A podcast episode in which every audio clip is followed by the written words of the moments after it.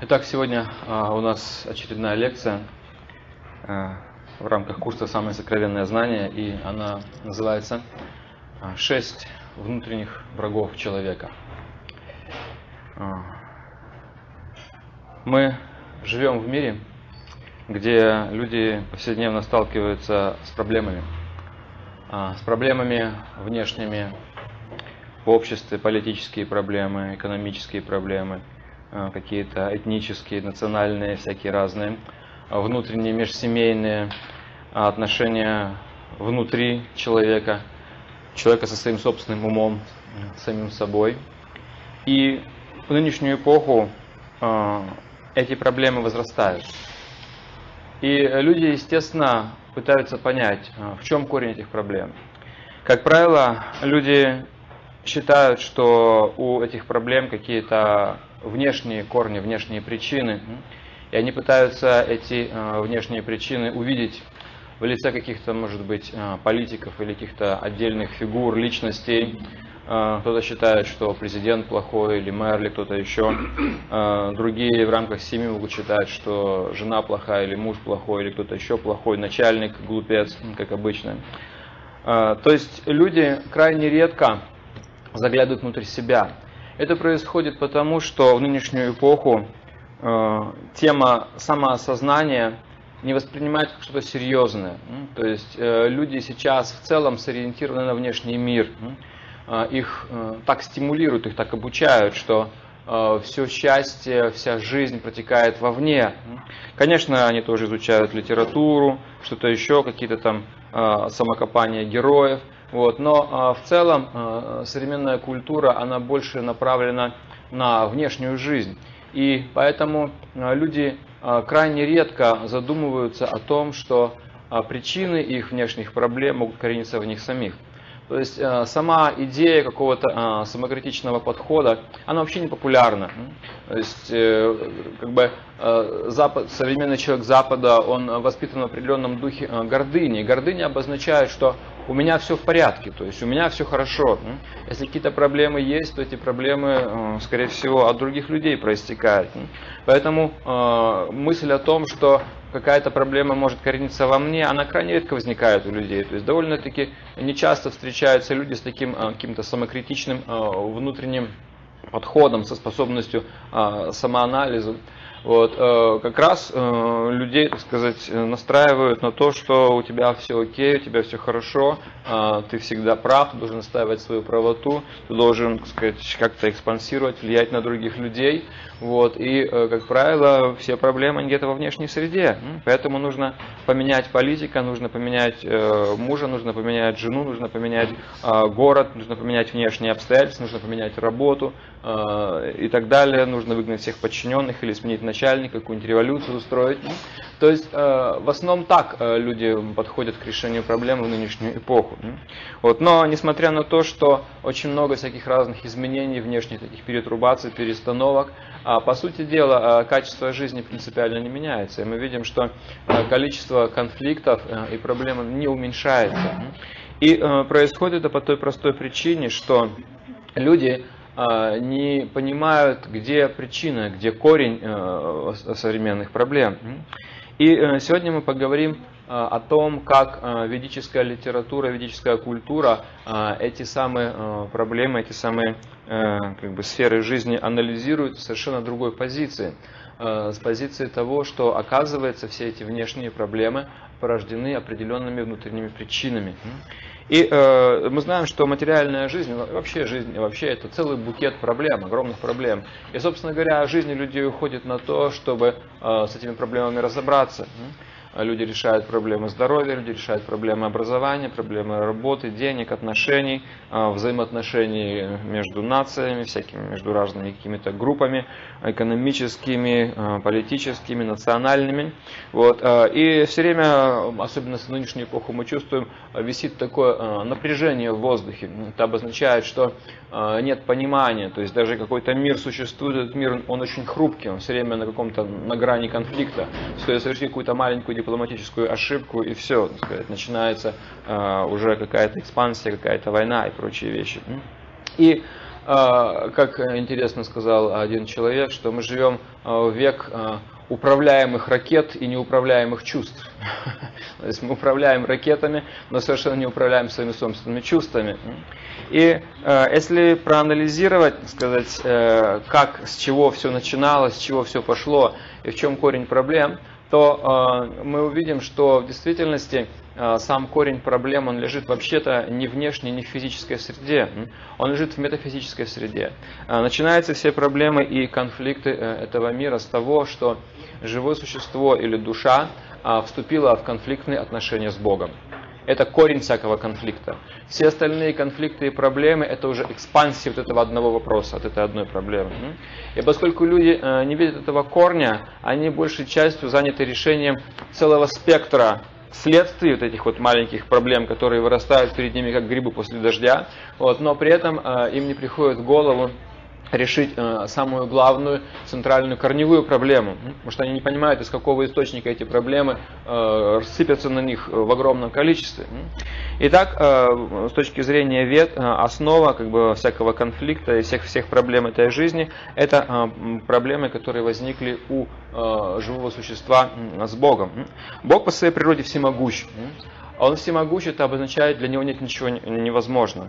И когда мы находимся а, под его непосредственным покровительством, когда мы находимся в своем изначальном положении в духовном мире, вот, то а, наши чувства, которые сейчас нам доставляют так много беспокойств и проблем, наши чувства, они находятся под полным контролем. А как веды определяют взаимоотношения души и Бога? Они определяют эти отношения со стороны, с нашей стороны, как преданное служение, когда живое существо преданно служит Богу. Что это обозначает? Практически это обозначает, что у нас есть пять чувств, как пять пальцев на руке. И э, в говорится, что когда наши чувства соединяются с чувствами Бога, пять моих чувств с его чувствами, вот э, этот контакт, это взаимодействие моих чувств с чувствами Бога, это и есть преданное служение. То есть мои чувства защищены им, когда они находятся в контакте с ним.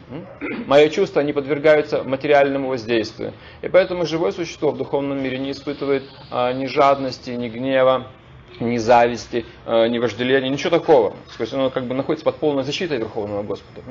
Но а, также у живого существа, как мы знаем, есть и маленькая свобода воли, то есть выбор. И этот выбор иногда проявляется в том, что живое существо все-таки устраивает как бы такой вот бунт против Бога. Иногда это происходит. Как у детей есть тенденция а, против родителей, а, так сказать, протестовать, бунтовать, убегать из дома. У каждого, наверное, в жизни был такой момент, когда мы ругались страшно и навсегда со своими родителями. Вот, через какое-то время осознавали эту ошибку. Вот, это все происходит именно из-за того, что живое существо имеет тенденцию имитировать Бога, как мы имеем тенденцию имитировать родителей, когда мы маленькие. Вот. И если э, это происходит, тогда что? Тогда мои чувства отрываются от Бога. И вот когда мои чувства отрываются от всемогущего Бога, теперь они стали всемогущими. И теперь они начинают давить на душу. Если мы посмотрим сейчас, чем мы занимаемся, то выясняется, что мы сейчас находимся на побегушках у своих чувств. Чувства говорят, хочу то, хочу все. Э, наши чувства диктуют наши потребности. То есть я смотрю на мир, слушаю, созерцаю, общаюсь с кем-то. Вот какие-то объекты, какие-то вещи входят в мое сознание, они начинают э, там приживаться, из них начинает рождаться привязанность какая-то, и появляется настойчивое «я хочу». И раз я хочу, значит теперь я строю свою жизнь, как это желание осуществить. То есть фактически вся наша жизнь это исполнение э, желания чувств. И эти чувства действительно всемогущие. Они стали всемогущими именно потому, что мы их оторвали от всемогущего Бога. Теперь они давляют над нами. Хотя из Бхагавадгиты мы узнаем, что а, в системе иерархии чувства, они на невысоком месте стоят. В Бхагавадгите говорится, что живые чувства выше мертвой материи. Вот, например, э, это, так сказать, это кресло, это, это мертвая материя. И сейчас живыми чувствами, э, своей кожей, это живое чувство, тактильное ощущение, осязание, я ощущаю. И так живое чувство выше мертвой материи. Дальше говорится, ум стоит выше, чем чувство. То есть из чувств, из пяти чувств информация поступает в ум, внутреннее чувство, резервуар. Итак, ум стоит выше, чем чувство. Выше ума находится разум. Разум – это плановый отдел, аналитический центр, который может даже контролировать ум. Ум скажет, это приятное прикосновение, хороший вкус, интересный человек, приятные звуки, но разум может сказать, если сейчас ты будешь стоять, как ловить ворон, ты опоздаешь, допустим, куда-нибудь там э, на лекцию, на работу, на учебу, еще куда-нибудь ты опоздаешь. То есть разум может контролировать ум, потому что он стоит выше, и он дальше чувствует, он более холодный, более трезвомыслящий. Итак, мертвая материя, потом живые чувства, потом идет ум, потом идет разум. И говорится, выше, чем разум, находится она, душа. Душа еще выше. Итак, это иерархия. И теперь получается так, что вот эта иерархия перевернулась. Душа оказалась снизу, а чувства, они оказались наверху. И почему они оказались наверху? Потому что выше всего, оказывается, материя еще оказалась. Просто чувства соприкасаются с материей, хотят материю. То есть объекты чувств, материальные объекты, которые занимают самое низкое положение, самое низкое положение, они оказались нашим Богом. Люди поклоняются вещам, вещизм, потребление. То есть система ценностей полностью перевернулась. И теперь э, мы через чувство созерцаем этот материальный мир, и мы хотим всяких разных вещей, последних новинок, последних разных каких-то интересных штук. Э, и это теперь уже э, спускает диктат через чувство, чувство в ум, ум в разум, и разум уже, так сказать, кричит под всем этим, и душа вынуждена давать энергию. То есть просто энергия души тратится не на духовные цели, то есть душа не получает сама от этого ничего. Душа просто занимается э, исполнением э, желаний вот этих вот чувств нашего тела. И так чувства стали всемогущими, когда мы разрушили свои отношения со всемогущим Богом. И вот теперь э, сознание наше начинает по-другому функционировать. Оно начинает функционировать э, в искаженном виде. Как э, в Ведах сказано, кама гри дрога, вожделение есть болезнь сердца, или болезнь сознания. То есть теперь наше сознание начинает функционировать в ненормальном, в болезненном режиме. Нормальный режим функционирования сознания, это когда сознание стоит выше чувств, выше ума, выше разума, выше души только Бог. Выше души только Бог по этой иерархии. И э, сознание, не отягощенное всеми этими материальными проблемами, спокойно служит Богу. Это естественное функционирование сознания. Но когда от Бога мы от, оторвались, система ценностей перевернулась, материя оказалась наверху, душа оказалась в самом низу. И поэтому теперь вся эта материя через чувство, через ум начинает давить на разум, и разум уже вынужден принимать э, диктаты чувств. Не чувство контролируется разумом, а разум уже принимает диктат чувств, они оказываются сильнее. И теперь, э, как я сказал, сознание начинает функционировать ненормальным образом. И когда ненормально функционирует сознание, люди начинают ненормально действовать. За ненормальные действия не получают соответствующие реакции, и так начинается этот круговерть, круговерть кармы. Одно за другое цепляется, и э, пошло-поехало. Итак, э, вот это вот положение, когда живое существо Э, попало в такую вот зависимость, теперь это э, заканчивается тем, что у него, как я сказал, э, извращенно начинает э, работать сознание. И теперь в этом сознании э, заводятся определенные вирусы, ну, как, например, если взять пример с компьютером, в компьютере есть определенные какие-то функции, но э, вирус это такая как бы маленькая зловредная программка, э, которая мешает работать по-нормальному, она сбивает постоянно как бы, вот, э, функции и ничего не получается. Он не может, компьютер нормально работать, этот вирус. Должен быть какой-то антивирус, который его убьет в конце концов. Так вот, э, теперь в нашем сознании завелись определенные вирусы, то есть э, чувства, э, ум, разум неправильно функционируют, и э, в таком вот извращенном сознании э, проходит наша жизнь. И э, что же, так сказать, как, как эти вирусы представлены, как, как их зовут, как их, как сказать, там, как бывает какой-то там, какие-то троянские кони, там еще какие-то названия всяких разных вирусов, черви какие-то, которые переползают из одного места в другое, камуфлируются там, как-то сами себя называют какими-то полезными именами, а по сути своей они выполняют зловредные функции. Вот, точно так же, э, например, люди в большинстве своем даже не думают, что их сознание функционирует как-то ненормально. Им кажется, что такие вещи, как э, зависть, гнев, жадность, это норма. То есть с точки зрения духовности, это аномалии в сознании. Такого быть не должно, потому что они мешают жить, они мешают отношениям, они мешают э, как бы самому ощущению счастья в человеке. Но большинство людей так не думают. Они считают, что с их сознанием все в порядке. Как раз нормально, сознание нормально. Потому что они, в общем-то, даже и не видят образцов нормального сознания. Где они видели людей, у которых э, сознание работает как бы в нормальном режиме, в чистом состоянии. Такого практически они не встречают. Это не рекламируется нигде. Более того, если мы посмотрим телевизор, послушаем рекламу, мы увидим, что наоборот, э, через всякие разные такие вот э, притягательные объекты и образы э, стимулируется низменная природа в человеке. Стимулируется вожделение, стимулируется зависть, стимулируются вот эти все такие вот вещи, потребление само по себе, стимулируется иллюзия, стимулируется безумие. Вот эти вещи, они стимулируются, потому что если этого ничего не будет, то фактически человек независим от материальной системы, независим от рынка, от рынка, независим от экономики, независим зависим от каких-то там общественных мнений, политических тенденций, а должен быть зависим, потому что его мнением манипулируют очень умело, он должен быть а, инструментом проведения какой-то политики а, на политическом курсе, экономическом курсе, еще на каком-то там национальном. Вот. Поэтому а, сейчас люди даже не подозревают о том, что их сознание ненормально работает. И вот веды говорят, что эти вирусы это а, проблема, которая началась у живого существа с того, что а, мы оторвались от Бога. И э, существует определенная последовательность, каким образом сознание искажается, каким образом вот эти вот вирусы плодят один другой. То есть существует определенная цепочка, причинно-следственная связь.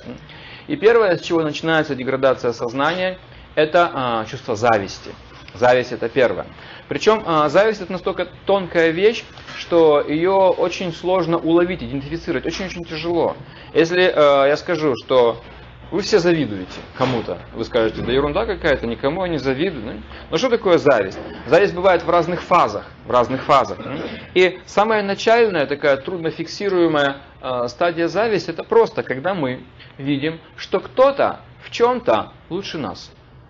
Человек лучше, больше наслаждается, чем больше получает. У него лучше квартира, лучше машина, а лучше, может быть, там семейные отношения, дети, что-то еще. Человек лучше одевается, он красивее, сильнее. По каким-то параметрам он превосходит нас, больше знает еще что-то.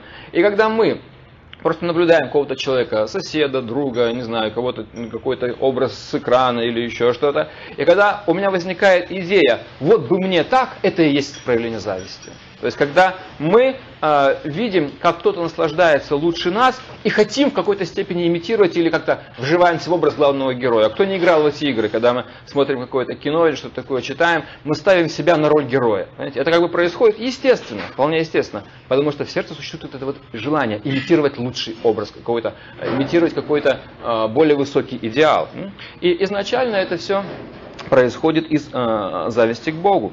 Когда э, мы смотрим, что Он находится в центре всего, а живое существо в духовном мире, как сказано, это очень похоже на Бога, внешне, по меньшей мере. Мы по образу и подобию Бога созданы.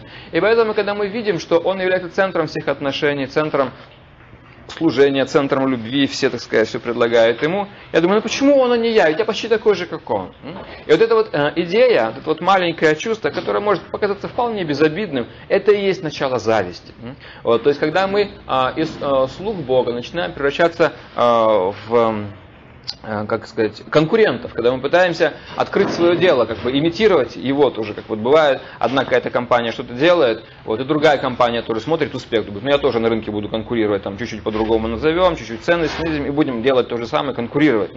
Вот, то есть, когда мы пытаемся стать из слуг Бога конкурентами Бога, вот это как раз и есть начало цепочки трансформации, и вот этих вот изменений в сознании. Итак, чувство зависти, это то, что э, заставляет нас уйти из духовного мира.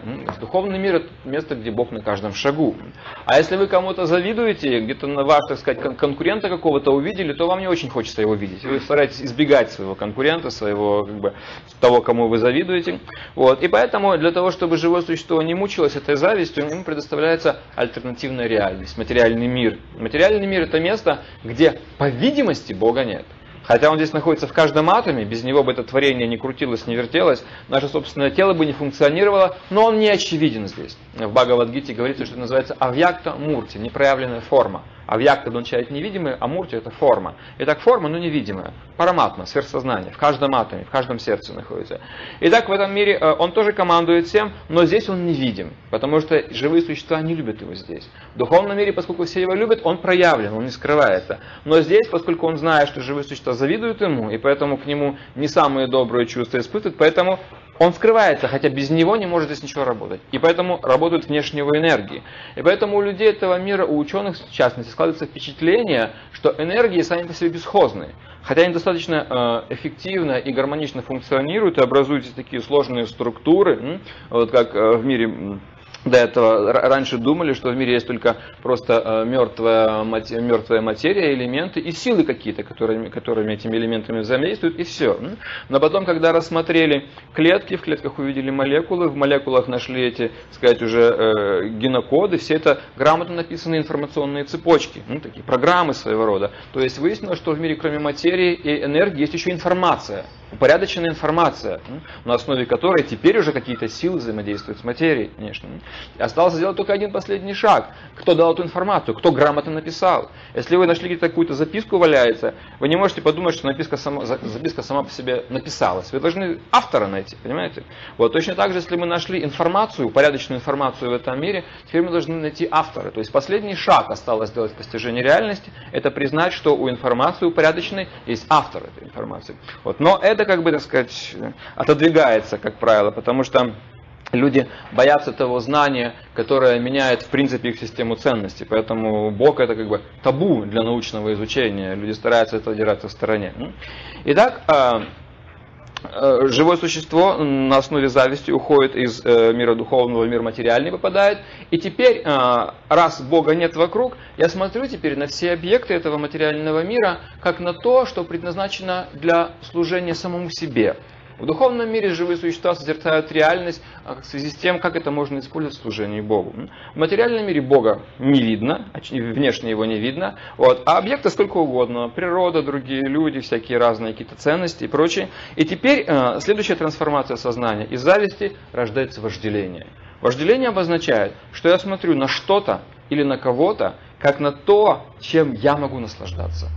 Любовь и вожделение принципиально отличаются тем, что а вожделение – это любовь с другим акцентом. Вожделение это обозначает, когда я хочу для себя употребить какую-то вещь. А любовь обозначает, когда я хочу эту вещь употребить для своего возлюбленного.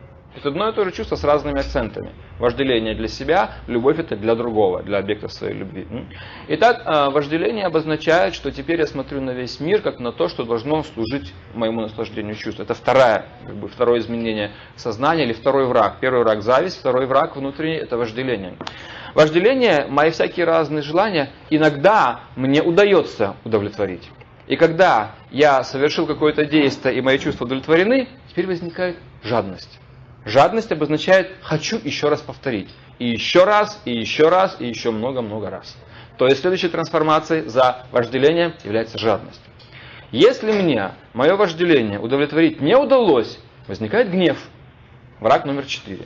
То есть, как ни смотри, как ни верти, вожделение это один из главных врагов, потому что он дает либо экспансию в жадность, либо в гнев.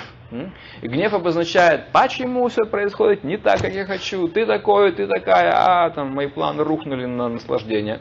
Итак, это следующая э, как бы, трансформация от эм, э, от вожделения. И теперь уже не важно что, жадность или гнев, они порождают следующую э, трансформацию, которая называется иллюзия. Иллюзия обозначает, что живое существо а, принимает нереальное за реальное.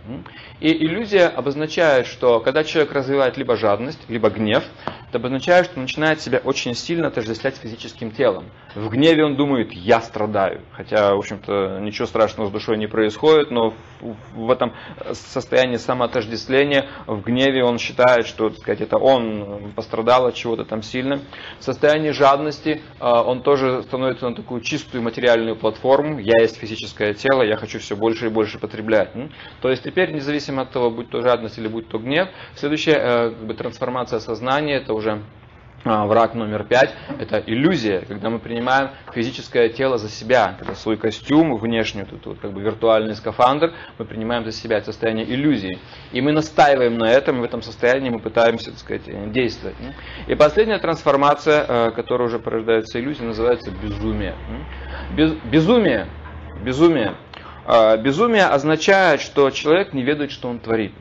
Или э, еще точнее, если, скажем, мы придем куда-нибудь в сумасшедший дом, мы увидим, как человек э, бьет молотком себе по пальцу, мы говорим, это безумец. То есть он причиняет себе страдания, даже не понимает, что он делает. И состояние безумия обозначает, что люди ведут такой образ жизни, который вредит им самим, но они этого не понимают. То есть они хотели бы быть счастливы, но совершают такие действия, которые приводят к несчастью. Они хотели бы быть здоровы, но они говорят, выпьем за здоровье. То есть они, скажем, совершают такие действия, которые разрушают их здоровье. При этом они желают здоровья, но пьют, совершают действия, которые разрушают здоровье. Это безумие. Когда человек хочет одного, а делает вещи, которые полностью противоположны этому. Предположим, для того, чтобы быть счастливым, нужно очистить свое сознание. Но люди вместо этого оскверняют свое сознание. Это называется безумие, они действуют во вред себе. Вот. И при этом не понимают этого. Они считают, что странно другое. Например, сегодня утром мы э, с другом мы ехали из Партизанска. Вот, э, он был одет в тхоте, в эту такую духовную вайшнавскую одежду с четками, я тоже стоял с четками. Вот, и э, э, несколько, так сказать, молодых людей, э, они такие были слегка в состоянии такого алкогольного легкого восхищения. Они стояли, значит, с бутылками пива, э, с банками пива, с сигаретами в руках и так покачиваясь, с чувством такого как бы превосходства, посматривали на нас. И было видно по всему, что они ведут правильный образ жизни. И мы какие-то странные люди. То есть мы живем в такую интересную эпоху, когда сигарета или банка пива в руке воспринимается как совершеннейшая норма. Но четкие в руке – это аномалия. Это аномалия. И то, и другое изменяет сознание. Когда я повторяю Святое Имя, мое сознание изменяется. В какую сторону? Наверх. Оно очищается. Когда я пью пиво и курю сигарету, тоже изменяется сознание. В какую сторону? В сторону тамагуна, невежества. И то, и другое изменяет сознание. Но когда человек опускает свое сознание вниз, это норма.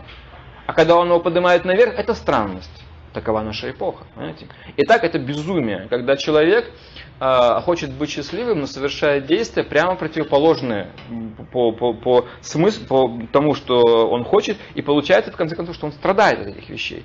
И даже не понимает этих вещей. Итак, это безумие, последняя, последняя трансформация. Вот они шесть врагов. Зависть, вожделение, жадность, э, гнев, э, иллюзия и э, безумие. Причем их как бы разрушительная сила, она вполне понятно. Э, когда человек завидует кому-то, он спокойно спать не может, когда у кого-то что-то лучше, чем у него, когда зависть начинает уже разгораться очень сильно. Когда человек находится в состоянии вожделения, обуреваем какими-то такими неконтролируемыми желаниями, в этом состоянии он совершает много разных действий, которые приводит к плачевным последствиям. Если, скажем, человек находится в состоянии такой очень сильной страсти, это может привести его, допустим, к нарушению супружеской верности, к каким-то венерическим болезням, прочим, прочим разным вещам, к осложнению во взаимоотношениях, к разрушению семей, потом дальше возникают какие-нибудь там нежелательные беременности, аборты. И вот одно за другое цепляет, то есть просто неконтролируемые чувства, просто это вожделение, оно порождает целый букет следующих уже проблем. Э, какие проблемы приносит гнев, это очевидно. Если гнев выходит наружу, допустим, а, и вы повстречались с человеком, который в гневе, он может ударить, он может оскорбить, он может что-нибудь разрушить, взорвать.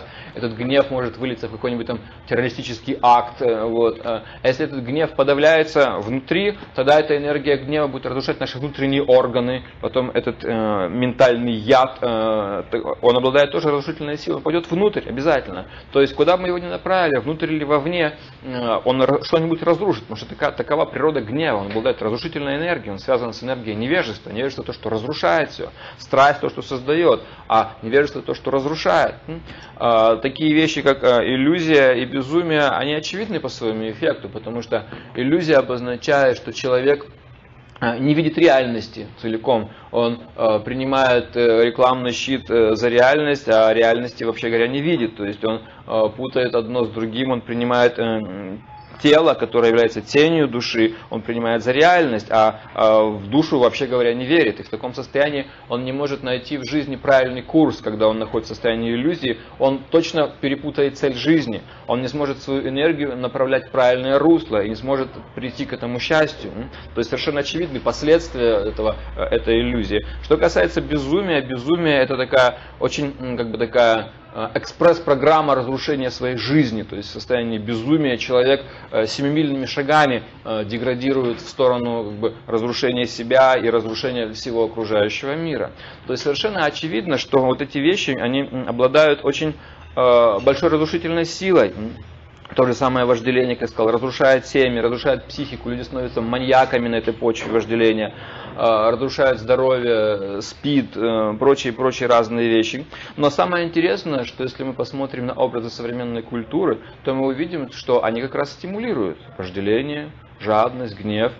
Э, современные герои, так сказать, где вы видели какой-нибудь фильм э, без э, сейчас особенно, либо без сцен сексуальных стимулирующих вожделения, либо без сцен насилия, какая-нибудь драка или стрельба, или какой-нибудь обман, интрига, которая стимулирует жадность, как украсть миллион там или еще что-нибудь такое. Вот, то есть мы видим, что как бы современные герои, современные вот эти вот как бы отношения, которые рекламируются э, с экрана, э, они фактически стимулируют этих сильнейших врагов. То есть эти враги это то, что разрушает нашу жизнь, но мы не видим, чтобы кто-то с ними э, целенаправленно боролся. Как раз все наоборот происходит. Как раз э, подкидыв, подбрасывается масло в огонь. Эти враги растут как на дрожжах. И люди не видят в этом ничего плохого. Они говорят, вот это и есть жизнь. То есть по их понятиям это и есть жизнь. Вот эти все э, трансформации извращенного сознания, зависть, вожделение, жадность, гнев, э, иллюзия, безумие. По их понятиям это и есть жизнь. Они другой не знают. Они не знакомы э, с тем, что такое функционирование нормального, здорового, чистого сознания. Такого не существует для них.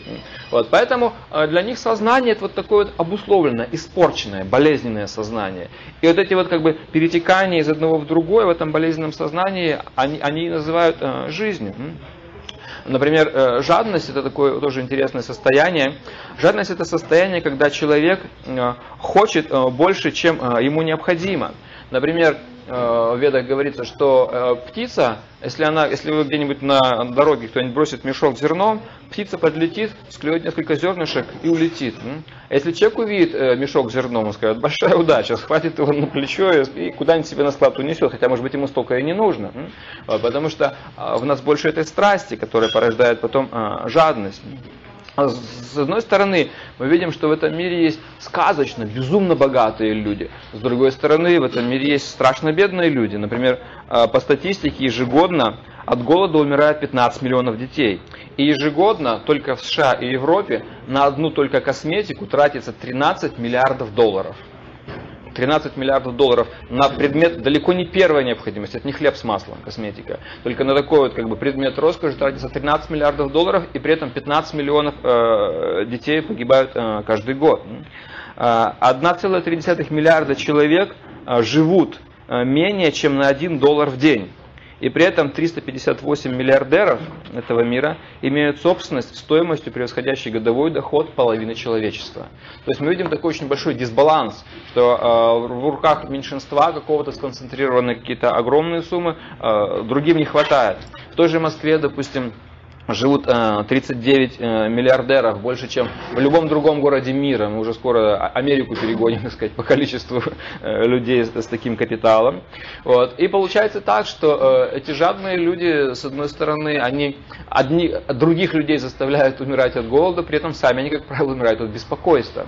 Вот, потому что люди, которые обладают такими огромными деньгами, они не могут спокойно жить.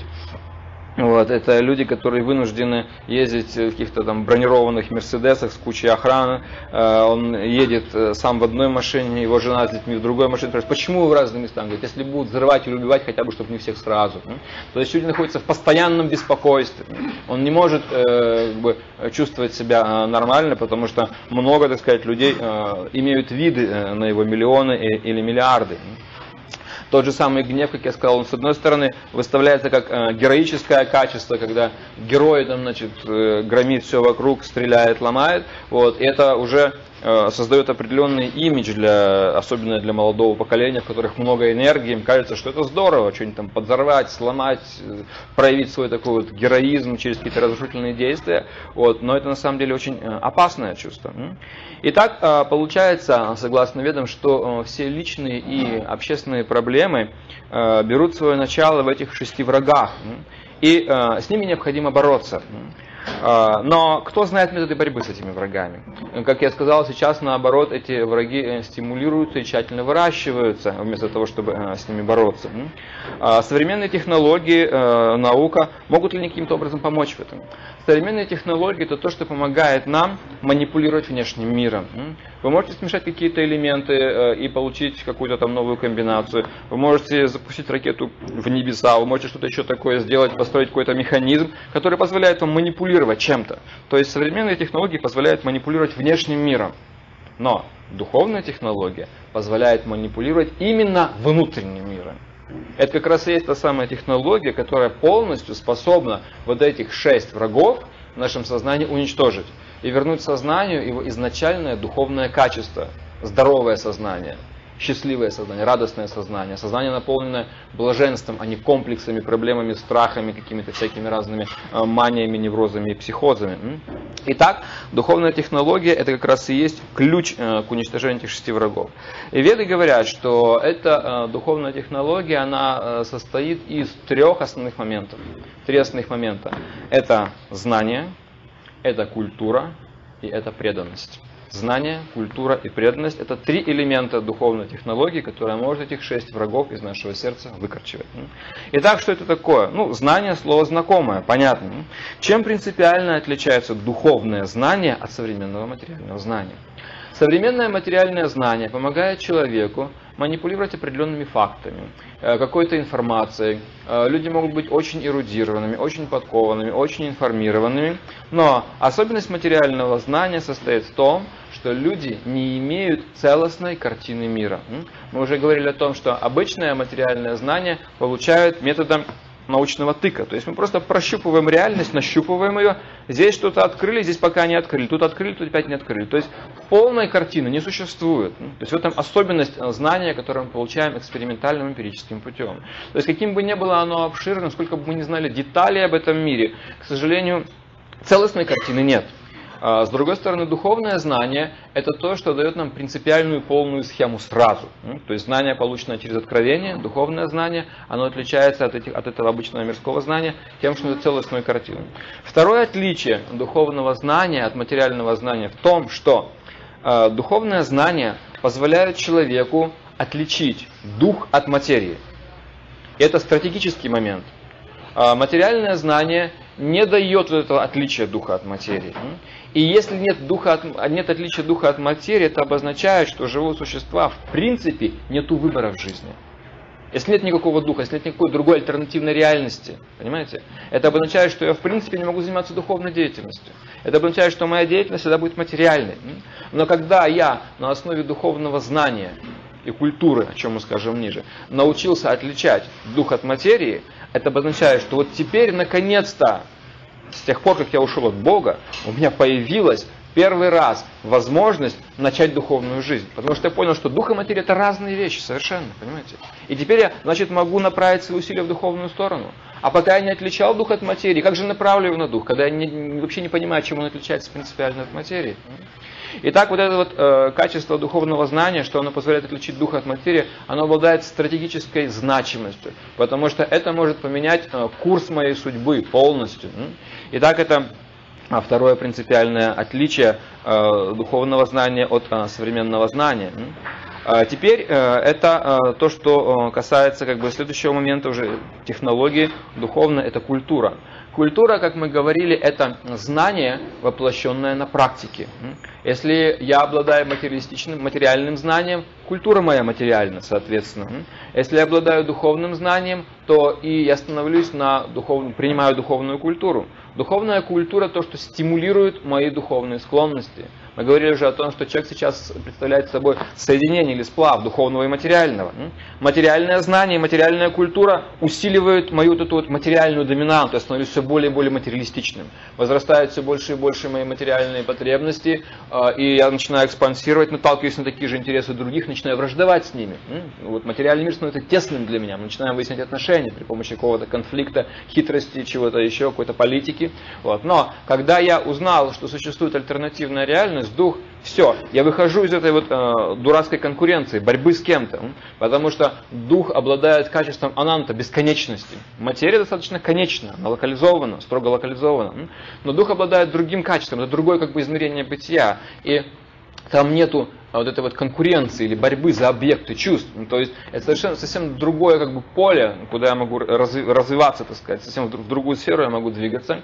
Итак, вот эта вот э, духовная культура это то, что стимулирует мое духовное начало.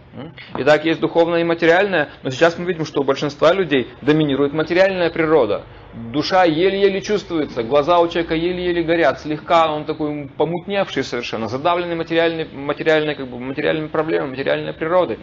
Но когда человек э, начинает стимулировать свое духовное начало, через духовное знание и через духовную культуру. Что такое духовная культура? Духовная культура обозначает «делай так», внешне поступает таким образом, чтобы, а, как говорят христиане, ты возрастал в духе. То есть, чтобы росла духовная сила, стимулирует душу. Если, например, вы хотите заняться бодибилдингом, то есть а, сделать такие огромные у себя мышцы и так далее, вам говорят, а, потребляй протеин, значит, занимайся какими-то там специальными упражнениями, тренажерные залы, и вот вы накачиваете мышцы, вот вы такие стали таким внешне очень рельефным, очень впечатляющим.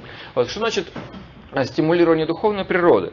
То же самое. То есть мы принимаем духовную пищу, допустим, элементами духовной культуры является а, поклонение форме Бога, воспевание святого имени, изучение священных писаний, общение с людьми, которые этим занимаются. То есть мы находимся в поле духовной энергии. И мы чувствуем, как растут наши духовные желания, как растет наше духовное понимание, как растет наша духовная сила, которая проявляется в том, что на каком-то этапе мы начинаем, мы становимся способными контролировать уже материальные искушения.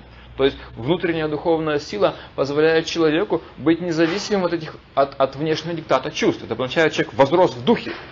Итак, вот этому, э, как бы, э, этому способствует духовная культура, духовная музыка, э, духовное питание, духовное общение, э, духовный образ жизни. Это как раз и есть э, теперь духовное знание, воплощенное в культуру, воплощенное в определенные как бы, такие вот, ну, э, как бы, линии поведения, когда я ставлю целью своего действия духовное усиление, не, возрастание своего вожделения, а наоборот превращение э, вожделения в любовь, в трансформацию. Я делаю другие акценты теперь в своей деятельности.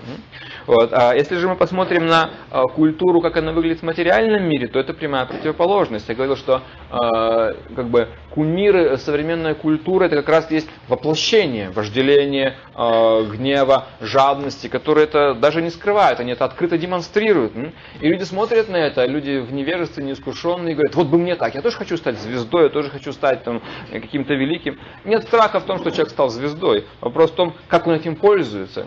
Например, э, вы знаете, был такой известный квартет Битлз, э, музыканты, которые перевернули вообще всю культуру, так сказать. Э, они уже сейчас они уже вошли в мировую классику и так далее. Они стали безумно богатыми, безумно популярными.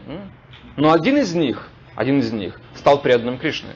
И он использовал свое богатство и свою славу для проповеди этого знания. Вот вам, пожалуйста, он стал звездой. Но он это свое звездное положение использовал для прославления Бога. Понимаете? Он давал большие деньги на печатание книг, он подарил целый храм в Англии, в Лондоне. Вот, пожалуйста, звездное положение. Он изменил свое сознание. И поэтому теперь это звездное положение уже работало на Бога, а не против Бога. Он не выставлял себя, скажем, там, что я такой великий. Он на своих дисках, альбомах писал «Вся слава Шри Кришне». Прямо на альбоме написано так.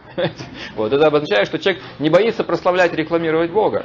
Вот. Он не говорит, что я там великий. Он говорит, эти песни вдохновлены э, Богом. Я получил это вдохновение. Понимаете? Вот это обозначает, э, человек использует свой природный талант, свою как бы славу, которая ему дана, не просто для того, чтобы купаться в лучах этой славы, а для того, чтобы эм, как-то, так сказать, помочь другим людям, приблизиться к Богу, как, как, как так сказать, стать проводником тоже духовной культуры. Но это э, скорее приятное исключение, а большинство людей совсем, совсем другие вещи, совсем другие идеалы и образы несут. И они как раз э, стимулируют все эти э, шесть врагов. Вот. И последний элемент э, духовной технологии это э, преданность, как я сказал. Преданность это то, что люди с большим трудом понимают, что это такое. Хотя, конечно, э, они знают значение этого слова. Преданность делу, преданность э, родине, преданность, может быть, какому-то человеку, преданность какому-то идеалу. Но изначальный смысл слова преданность – это преданность Богу. Называется термином бхакти, преданность Богу.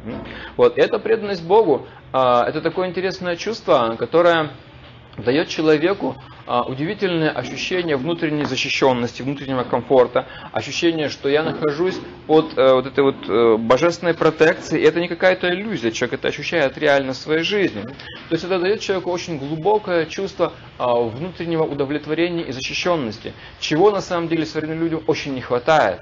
Вот они пытаются, конечно, тоже найти а, какую-то защиту, не знаю, там в страховых компаниях, в каких-то, так сказать, э, структурах мафиозных, которые им там за определенную мзду тоже оказывают какую-то какую-то протекцию, но это все не та основа, совершенно не, не те отношения, нет, нет как бы вот этой вот любви, нет этой вот спокойствия, чистоты. И э, поэтому сейчас даже религиозные люди, люди, люди, верящие в Бога, не имеют э, по отношению к Богу какой-то сильной преданности. Они с Богом могут находиться в отношениях, ну, таких, э, как бы, ты мне, я тебе, я тебе молюсь, я там какие-то пожертвования, что-то еще такое, а ты там выполняй мои просьбы.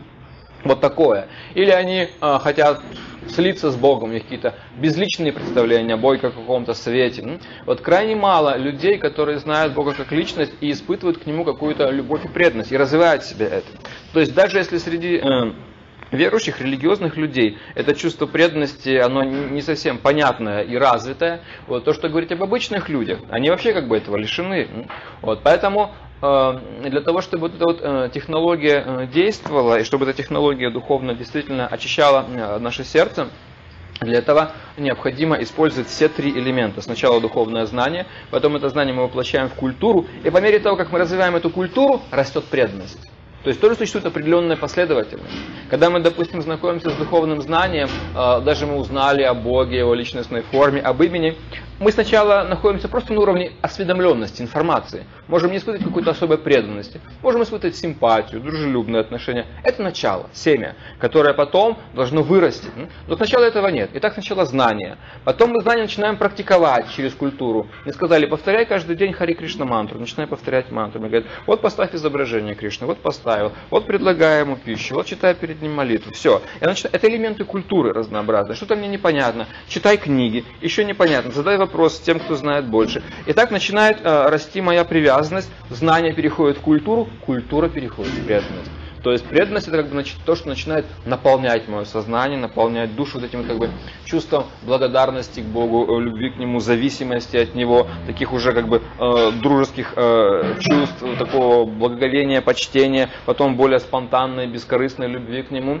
То есть это э, чувство, которое в принципе неведомо большинству людей. И именно его отсутствие в сердце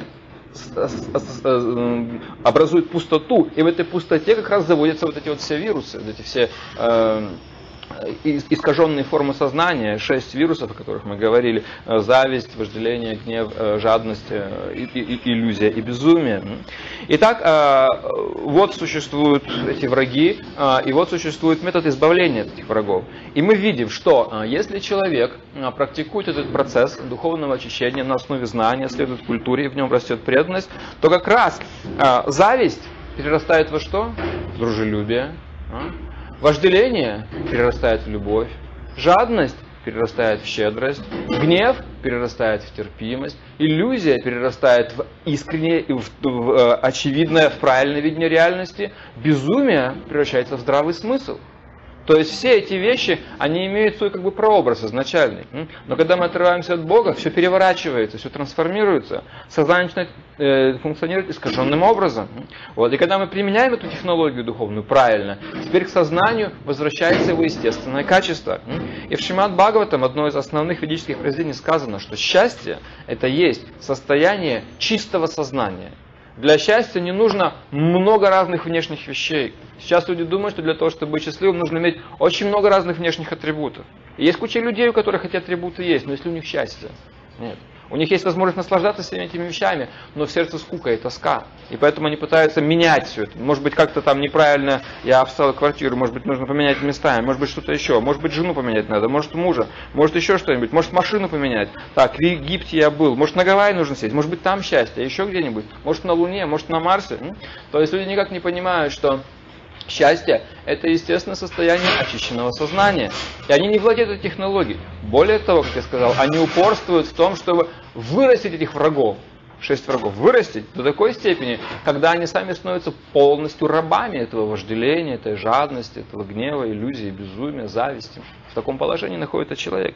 Более того, э, эти, враги, они не только Э, мешают человеку в материальном плане нормально жить, они еще являются врагами. Почему? Потому что они не позволяют в нашем сердце проявиться Богу. И в этом как раз самая главная их враждебная природа. В десятой песне Шимат Бхагаватам приводится удивительная история э, явления Кришны, как Кришна появился в этом мире.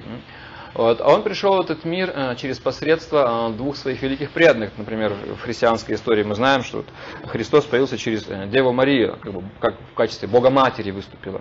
Точно так же Кришна пришел в этот мир через тех, кто сыграли роли его родителей. Хотя у Бога нет родителей, он сам изначально родитель всех, но как в театре можно сыграть какие-то определенные роли. Точно так же он выбрал двух личностей, двух великих преданных, его мать звали Деваки, его отца звали Васудева. И история была такова, что Деваки была э, сестрой э, одного э, царя, которого звали Камса. Этот царь был очень демоничный по своей природе. Вот, и он угнетал сильно своих подданных, славился таким своим жестоким нравом. И вот, э, когда его э, сестра Деваки вышла замуж э, за Васудева, сам Камса, как ее брат, он правил колесницей, вез ее, как бы на это, как вот сейчас вот машина молодых везет на свадьбе, также вот он был, так сказать, таким возничим, он вез свою сестру, вышедшую замуж, к себе домой. И в это время вдруг, значит, с небес раздался голос такой интересный, который сказал, Камса, глупец, ты сейчас везешь свой дом свою сестру и не знаешь, что восьмой сын Деваки, твоей сестры, убьет тебя. И Камса очень испугался. Он понял, что этот голос, это какое-то такое откровение небес, надо как-то к этому прислушаться. И люди с такими демоническими склонностями, они недолго думают, что нужно делать. Вот он схватил свою сестру э, за волосы, поднял меч, хотел просто тут же на месте отрубить ей голову. Естественно, ее муж Васудева говорит, Камса, ты что, с ума сошел? Это твоя сестра, это день ее свадьбы, ты собираешься убить, это, это зверство. Женщина должна быть под защитой, э, а, а, а ее не должны так убивать, тем более твоя сестра, это день ее свадьбы о чем ты говоришь? Если ты так боишься, что наш восьмой э, сын э, убьет тебя, ну, пожалуйста, мы тебе дадим этого восьмого сына, можешь с ним делать что, что хочешь, пожалуйста, я тебе обещаю это. Он сам был э, царевичем Васудева в определенном, так сказать, э, там какое-то было удельное царство. Вот, его слово было закон, говорит, я тебе обещаю, никаких вопросов, пожалуйста, можешь забрать нашего восьмого ребенка, если так его боишься, вот, и сделай с ним что хочешь. Но э, Камса боялся всех этих вещей, и он сказал, ну ладно, мы посмотрим. И э, сразу же, так сказать, с корабля на бал он прямо за свадьбой в тюрьму заключил э, в Мадхуре. Вот. И э, они содержались там под строгим наблюдением. И э, те дети, которые они сидели в одной э, камере, Девики и Васудева, э, те дети, которые у них рождались, э, сразу же стражники сообщали об этом Камсе. И Камса приходил, и несмотря на то, что это были его родные племянники, он вообще без всяких сентиментов просто брал их и об стенку разбивал этих младенцев. Убивал на месте, понимаете, на глазах у родителей. И так произошло шесть раз. Он убил шесть сыновей Деваки.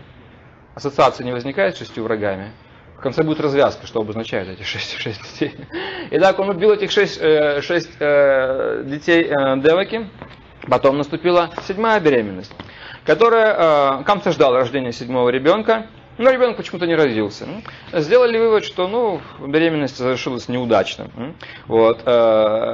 И потом, когда Деваки уже забеременела восьмой раз, Камса очень насторожился, потому что он знал, вот теперь должен появиться самоубийца. Он знал, что теперь придет тот, э, кто должен его убить. И убить его должен был, конечно, естественно, Кришна. Кришна тот, кто убивает все, так сказать, демоническую, демоническую природу, уничтожает, как свет развеивает тьму, э, рассеивает тьму, точно так же Кришна уничтожает все демонические проявления. И Камса был как раз вот таким вот проявлением этого демонизма в этом мире. И поэтому он боялся появления э, Кришны, появления этого восьмого ребенка. И а, Кришна появился в полночь. А, это необычное такое время. А, время влияния одного созвездия Абхиджит. Оно влияет в течение 40 минут э, в полдень и в течение 40 минут в полночь. Вот. И э, это такое очень особое время, необычное. И э, когда Кришна появился, то стражники каким-то удивительным образом все уснули. Эти двери как они, ворота э, этой тюрьмы открылись, э, эти цепи спали с рук э, его отца и матери, вот, и Э, Васудева взял э, Кришну на руки вот, и э, перенес его через реку. Река Емуна, которая протекала там, она остановилась, она сделала такой коридор, брод образовался, воды разошлись, потому что когда приходит Бог, приходят все его энергии, начинают происходить чудеса. То есть духовная энергия, она опирает все материальные законы. И так образовался брод, такой коридор. Васудева в корзине нес на голове Кришну, начался дождь. И сразу же над Кришной проявился этот вот тысячеглавый змей Ананта, как капюшон, как такой зонтик, который покрывал его. И Васудева перенес его во Вриндаван, деревня, которая через реку от Мадхуры, и отдал его приемным родителям Кришны, э, Нанди и Шоди. И там Кришна рос какое-то время под их руководством, и потом он этого Камсу убил все-таки, так сказать. Ну, это долгая уже история, это все описано. Для кого интересно, есть такая книга «Источник конечно, наслаждения». Это такая авторизованный перевод, ну, как бы э, авторизованное изложение 10 песни Шимат Бхагава. Там, там описывается вся эта история явления Кришны. И э, это прямое значение истории, но к чему я ее рассказал, какое он отношение к нашей теме имеет? Отношение таково, что эта история а, также имеет некоторое аллегорическое значение. И в этой истории вот эти вот а, шесть а, первых а, сыновей Деваки, которые были убиты перед появлением Кришны, это как раз и есть зависть, вожделение, жадность, гнев, а, иллюзия и безумие. То есть перед тем, как Кришна появится в нашем сердце, эти вещи должны покинуть наше сердце. Потому что пока наше сердце осквернено всеми этими вещами, Господь не может там появиться. Если вам, предположим, предложить сесть куда-нибудь на стул, где там какая-нибудь грязь или что-то разлито, вы не будете туда садиться. Потому что вы садитесь только в чист, на чистое место, на чистый стул. На грязное место вы не станете садиться. Точно так же, для того, чтобы э, Бог проявился в нашем сердце, это должно быть чисто, совершенно. И что его оскверняет? Вот эти шесть врагов. Зависть, вожделение, гнев, жадность, иллюзия, безумие. Вот они оскверняют наше сердце. Итак, э, человек через практику духовную должен очистить свое сердце от этого. Что обозначает седьмой ребенок, который как бы так появился и исчез, непонятно. Седьмым появился а, Баларама. Баларама это брат Кришны он э, появился там э, в чреве Деваки, вот, но его определенным, сказать, там, описывается мистическим способом, он был перенесен из чрева э, Деваки в чрево другой жены Васудевы, Рахини, она жила тоже в Вриндаване, там, где Кришна потом позже рос. Итак, э, Баларама или Баладева – это образ духовного учителя. Это тот, э, кто Э, предшествует появлению Кришны. В жизни человека должен появиться духовный учитель, который дает благословение. То есть это как бы тот, кто э, уже дает как бы окончательное добро, потому что прийти к Богу без такого как бы протеже его представителя не представляется возможным. Если вы куда-нибудь входите в, не знаю, там, административное здание, в какую-то солидную контору, первое, кого вы встретите, это не начальника, а охранника а потом секретаря, понимаете? Только потом, когда вы прошли охранника и прошли секретаря, вот потом вы увидите начальника. И никак иначе. Никакого другого возможности посвящать чего нет. Точно так же, для того, чтобы э, прийти к Богу, необходимо пройти определенные этапы. И духовный учитель это есть своего рода и секретарь, и охранник в одном лице. То есть тот, кто представляет нас э, фактически Богу. Итак, э, из вот этого аллегорического смысла этой истории мы можем сделать вывод, что пока сердце не очищено от этих а, шести врагов, и пока мы не получили благословение а, духовного учителя, мы не можем иметь прямого контакта с Богом. Это все как бы наши галлюцинации и игра нашего воображения, не более того. Потому что технология есть технология. Говорится, из песни слова не выкинешь. Если из технологии какой-то вы элемент э, выкинули, из какого-то инструмента, из какого-то механизма одну маленькую детальку, которая вам кажется неважной, потому что вы не знаете, как работает инструмент, выкинули, он уже не работает, механизм механизм, понимаете? Вот точно так же э, духовная жизнь это не просто э, чьи-то измышления, я думаю, что я живу духовной жизнью. Духовная жизнь это очень строгая технология, понимаете? Здесь нет места никаким спекуляциям, здесь нет места никакой свободе, понимаете? Свобода, единственное, это как бы свобода проявляется в том, что это наш выбор свободный двигаться. И э, свобода проявляется как бы на выходе, когда человек, э, пройдя этот процесс, выходит в мир свободы. Вот там уже все. А до тех пор это достаточно э, как бы такая четкая дисциплина, в рамки которой мы ставим сами себя. В Ведах говорится, что рамки это то, что необходимо. Некоторые люди думают, что рамки это то, что ограничивает. Но рамки также могут и защищать. Знаете? С одной стороны, человеку, который не практикует процесс, со стороны кажется, что человек себя ограничивает.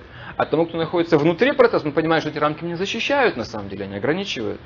Более того, в Ведах есть такой хороший пример, что как э, реке нужны берега для того, что они создают нужное давление, и благодаря этому река доходит до моря. Если эти берега, то есть ограничители снять, то река разольется в болото и никуда не потечет. То есть эти естественные ограничения, рамки, они совершенно необходимы. Без этого как бы без этих берегов не создастся нужного давления, которое будет стимулировать движение вперед к этой цели. Вот. И э, в эти определенные рамки технологии процесса человек ставит себя сам. Они не являются вечными. Это как вот для больного человека какая-то временная диета, временное что-то такое, какие-то ограничения. Вот, потому что если этому не последовать, он уже будет неизлечимым совершенно. Вот, поэтому а, то, что я сказал, знание, культура и преданность, это то, что развивается в человеке, когда он добровольно Э, как бы, включает себя в процесс, он ставит себя сам в этот процесс, эту технологию, и на выходе он имеет вот эту вот э, готовую преданность. В эти шесть врагов уходят, Бог приходит, проявляется преданность. И это как раз и есть э, то самое э, сознание, естественное, нормальное, чистое сознание, здоровое сознание, в котором счастье – естественное состояние. Сейчас счастье крайне редко это состояние посещает наше сознание. Крайне редко, большая редкость. Человеку нужно какую-нибудь комедию посмотреть, на природу выехать, или там где-то там поймать этот момент счастья. Это очень трудно поймать, понимаете? Вот. Но в Ведах говорится, что э, для здорового сознания счастье это вообще говоря нормальное состояние. Вот. А сейчас оно крайне редко э, проявляется, именно потому, что сознание ненормально, болезненно функционирует. Итак, мы рассмотрели шесть внутренних врагов человека, которые на материальном уровне э, создают целый спектр внешних проблем в нашей общественной э, и личной жизни, а на внутреннем уровне, на духовном уровне не позволяют Богу проявиться, появиться в нашем сердце. И также мы рассмотрели коротко основные принципы духовной технологии, которые позволяют этих, от этих шести врагов избавиться. Все, на этом я сегодня остановлюсь. Если есть какие-то вопросы по сегодняшней теме, пожалуйста. А вот все-таки как в реальной ситуации, когда ты видишь какую-то, ну, попадаешь в какую-то конфликтную ситуацию, естественно, первая мысль, что вот кто-то виноват, кто-то враг, кто-то не так поступает. А, когда мы видим какого-то внешнего врага и делаем ему заключение, это вполне понятно, таково наше мышление, реактивно, так нас приучили мыслить, таковы наши стереотипы мышления сейчас. Вот, но э, люди, которые обладают духовным знанием, они анализируют глубже, они понимают, что у всякого внешнего плода есть корень. Ничто не вырастает без корня, ничто не вырастает без, без какой-то без какой-то причины. И поэтому, э, если я думаю, что что-то такое внешнее само по себе является причиной, то я ошибаюсь, потому что внешнее это всегда следствие. Причина, как правило, не видна. Если вы посмотрите вот на эти там э, кустики, дерев, дерев тулости, вы видите внешне, вы видите ствол, вы видите листья, но вы не видите корней. Корни причины всегда скрыты. Крайне редко бывает, чтобы причины были на поверхности. Корни редко бывают на поверхности. Всегда причины скрыты. Вот. И поэтому э, как бы, не следует как бы, торопиться с выводами, такими скоропалительными, что вот этот человек или там какие-то обстоятельства внешне это есть причина. Потому что это вполне может оказаться следствием. Чаще всего так оно и бывает. Вот. А почему это произошло, допустим, со мной? Почему какая-то проблема случилась у меня, а вот у него или у нее не случилось? Почему? Вот. То есть, может быть, все-таки это я тоже в этом каким-то образом повинен. Может быть, с моей стороны тоже были какие-то, так сказать, э, импульсы, что-то еще, что породило эту внешнюю проблему.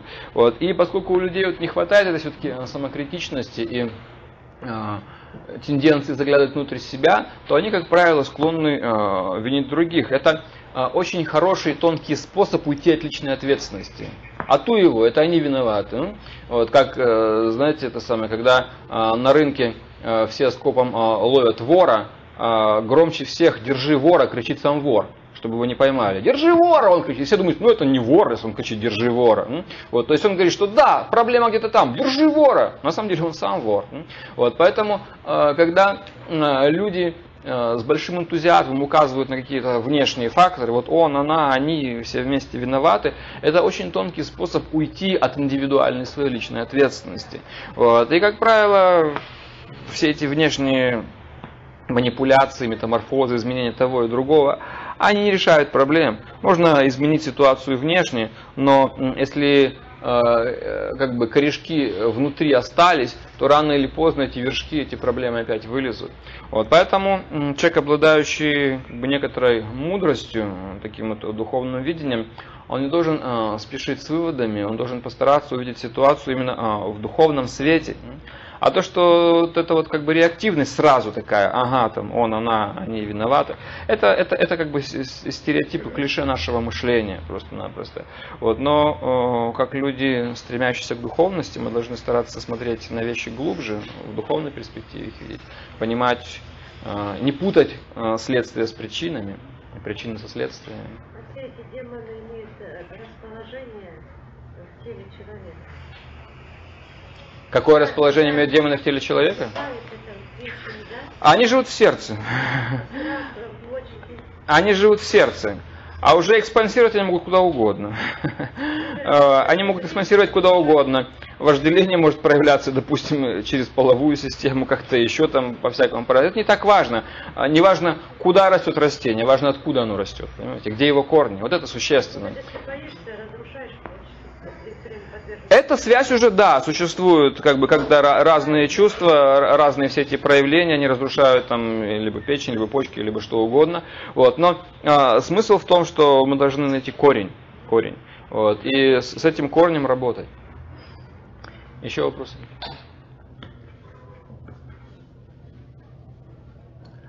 А, еще? Имеет ли смысл бороться со злом, или это зло только у нас в голове?